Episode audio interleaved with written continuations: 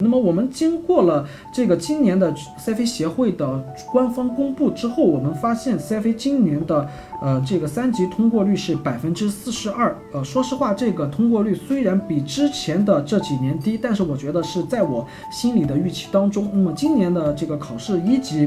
通过率只有百分之二十五，这个是没有让我预期到的。但是二级是百分之四十左右，我当时估的是差不多，因为我是站在一级角度来看，我当时估的是三十五到四十五左右啊，是在这个范围里的啊。其实我我没有说过度自信，所以说我的这个 范围认知还是估的稍微宽一点的啊。那么今年这个整体的成绩，其实我们感觉都是会比往年要低比较多的这个啊。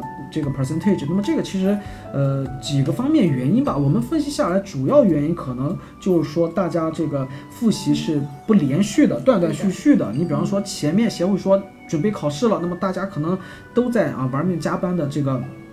也不是加班了，就玩玩命的在在进行备考。那么突然一个消息先告诉你说今年考不了了，要延期了。那么你一下子可能人就放松下来了。你放松下来，你再想回到之前那个紧张的状态，可能就没有那么很难了。对，就可能就没那么快。而且你之前的那些复习，可能就慢慢的呃很多内容也可能就忘了啊。所以说呢，整个的这个呃备考的那就是说过程它其实不连续的。那么因此这可能是一个方面。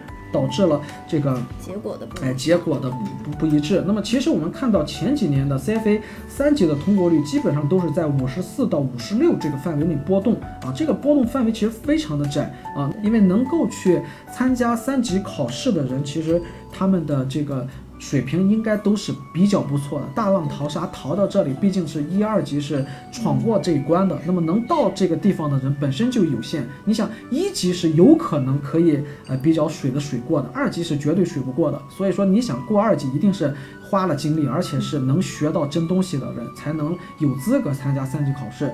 所以说，三级考试通过率稍微比二级还要再高一点，并不是因为三级考试简单，而是因为能到这儿的人基本都是差不多的高手了。所以说呢，这里面存在幸存者偏误的问题，因此三级成绩其实比今年的二级是要高两个百分点。